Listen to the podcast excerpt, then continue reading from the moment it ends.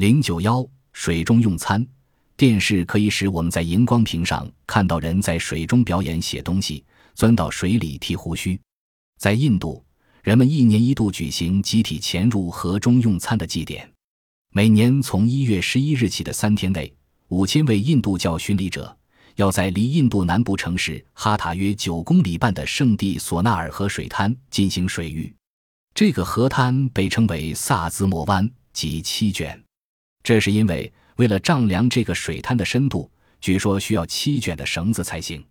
这个水域祭典被称为第二圣餐，巡礼者们必须潜入水中用餐。